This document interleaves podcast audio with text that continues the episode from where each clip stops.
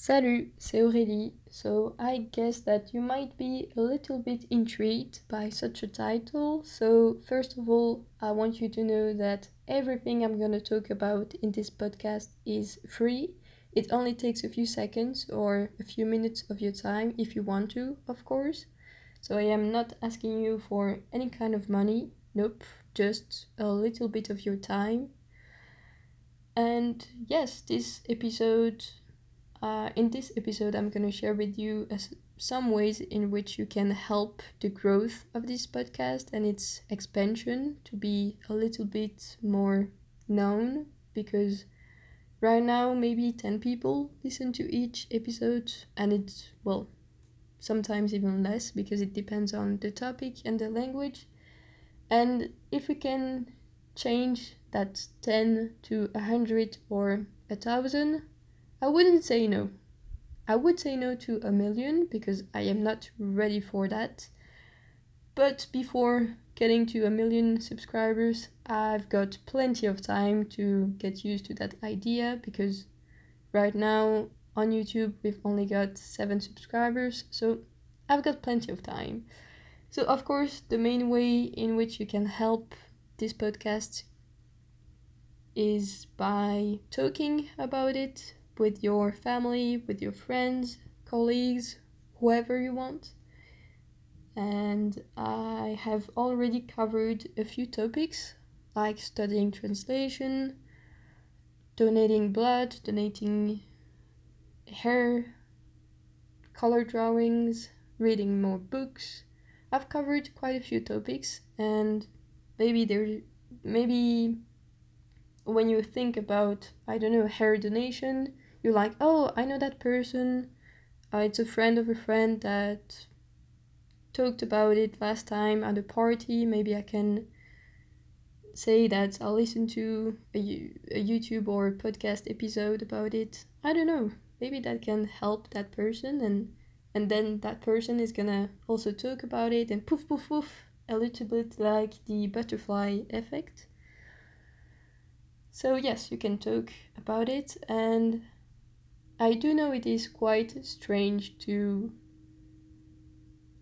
to subscribe to such a small YouTube channel because right now we've only got 7 subscribers, which is not a lot. I mean, for me it's pretty nice, you know, but in comparison with other YouTubers, it's not a lot, and I know it's strange to subscribe to such a small channel, but I mean, at least you will be able to say in a few months or years that you were there since I'm from the beginning, so that's pretty cool.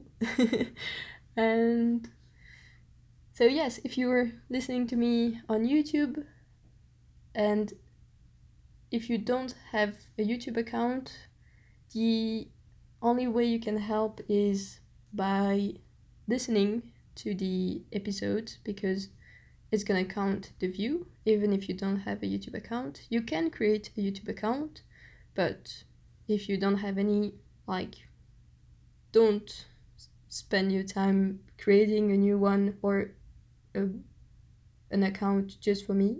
nope. But if you've already got a YouTube account, you can, of course, subscribe to the channel. You can like the video because I do prefer likes than dislikes. I once received a dislike and I was like, oof, that hurt. that hurts, yep. Especially because I didn't get any reason for that, but that's just the way it is. So I do prefer likes and then dislikes, and you can also leave a comment if you want to share about the same topic or a similar or different experience that you've had I mean, the comments are always open. Sometimes uh, they are closed, but it's because I didn't know how I could modify that. But now I do know how to always have the comment section available, so it's always gonna be there. And if you want to write something, I will happily read it. And if you're listening to me on a podcast platform, you can subscribe to the channel And if you're listening to me on Spotify, there is a new functionality that allows you to write something. So I'm the one who has to ask you a question, or just, I don't know, I could just write, uh, leave a comment if you want. And then you can write something, and nobody is gonna see it as long as I don't pin your answer. So, of course, if you write curse words, I am not gonna pin your answer because that's not really interesting. But if you do write something interesting or nice or both, I will pin that answer, and people that are also listening to the podcast on Spotify will be able to read that answer. It's a little bit like YouTube comments, but yeah, kind of, let's say. And if you're listening to me on Apple Podcast, you can leave a review about this podcast. It's between one star and five star.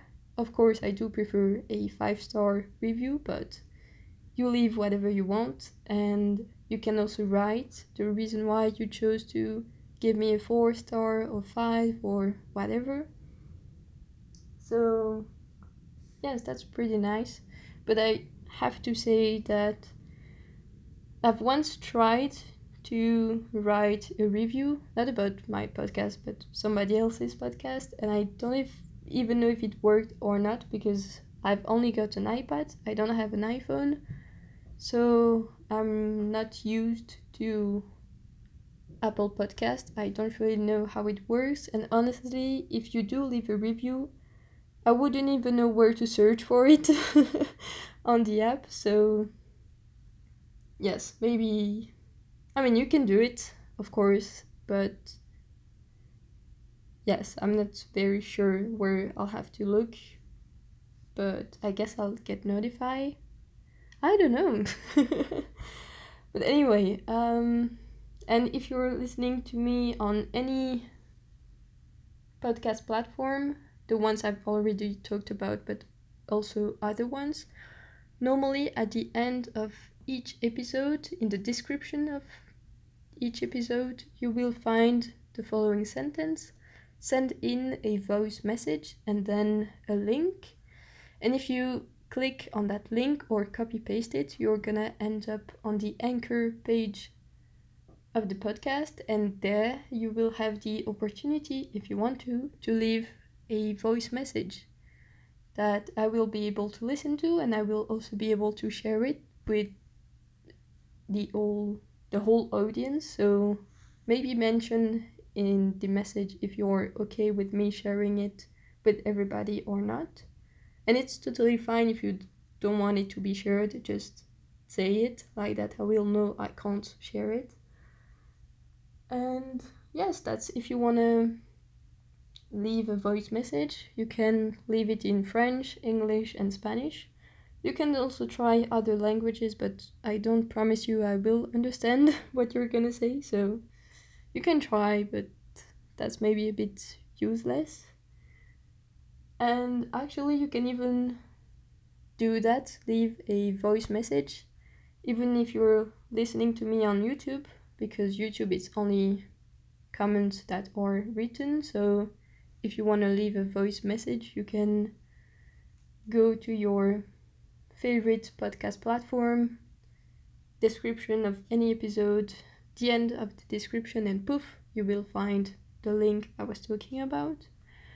And then finally, there is Instagram. So the name of the podcast on Instagram is Belgian Accent dot podcast, and you will find the link in each description of each episode. And of course you can follow the account. You can also like the posts and and the publications that i do. You can also leave a comment and share the the post in your story if you want to and you can also message me directly so that's pretty nice if you have a specific question about something that i've talked about i will do my best to answer it. Sometimes I can't answer it, so uh, I'll do maybe some research or just tell you that I don't have the knowledge. But I mean, that's the best way if you want to interact with me more directly.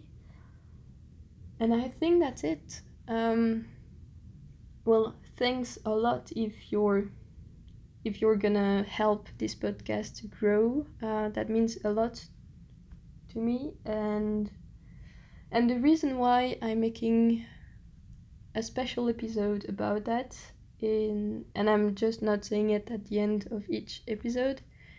It's because a few years ago I promised myself that I would never be the kind of YouTuber that ends every video saying, "Oh, you can subscribe, uh, activate the bell, like the video, and leave a comment." Like, I don't want to be that kind of person, and I don't want to be the kind of person that that's like, "Oh, uh, write in the comment if you also like the color blue or if you also like eating strawberries." I mean, I do understand why they do that. It's because it helps a lot for the algorithms and and it helps you have a better ranking if you've got likes and comments. But I do not feel comfortable doing that right now. Maybe one day I will change my mind, but right now I don't want to be that kind of person. And also, I do think that you are mature and grown enough to know what to do to help the podcast. And if you didn't know and you were totally new to YouTube or Spotify, well, now you do know what to do. But yes, I do think that it's not the first time that you listen to someone uh, on YouTube or a podcast platform, and I guess that you already know what to do. So, anyway, that's it. Thanks for listening to me, and see you next week. Bye.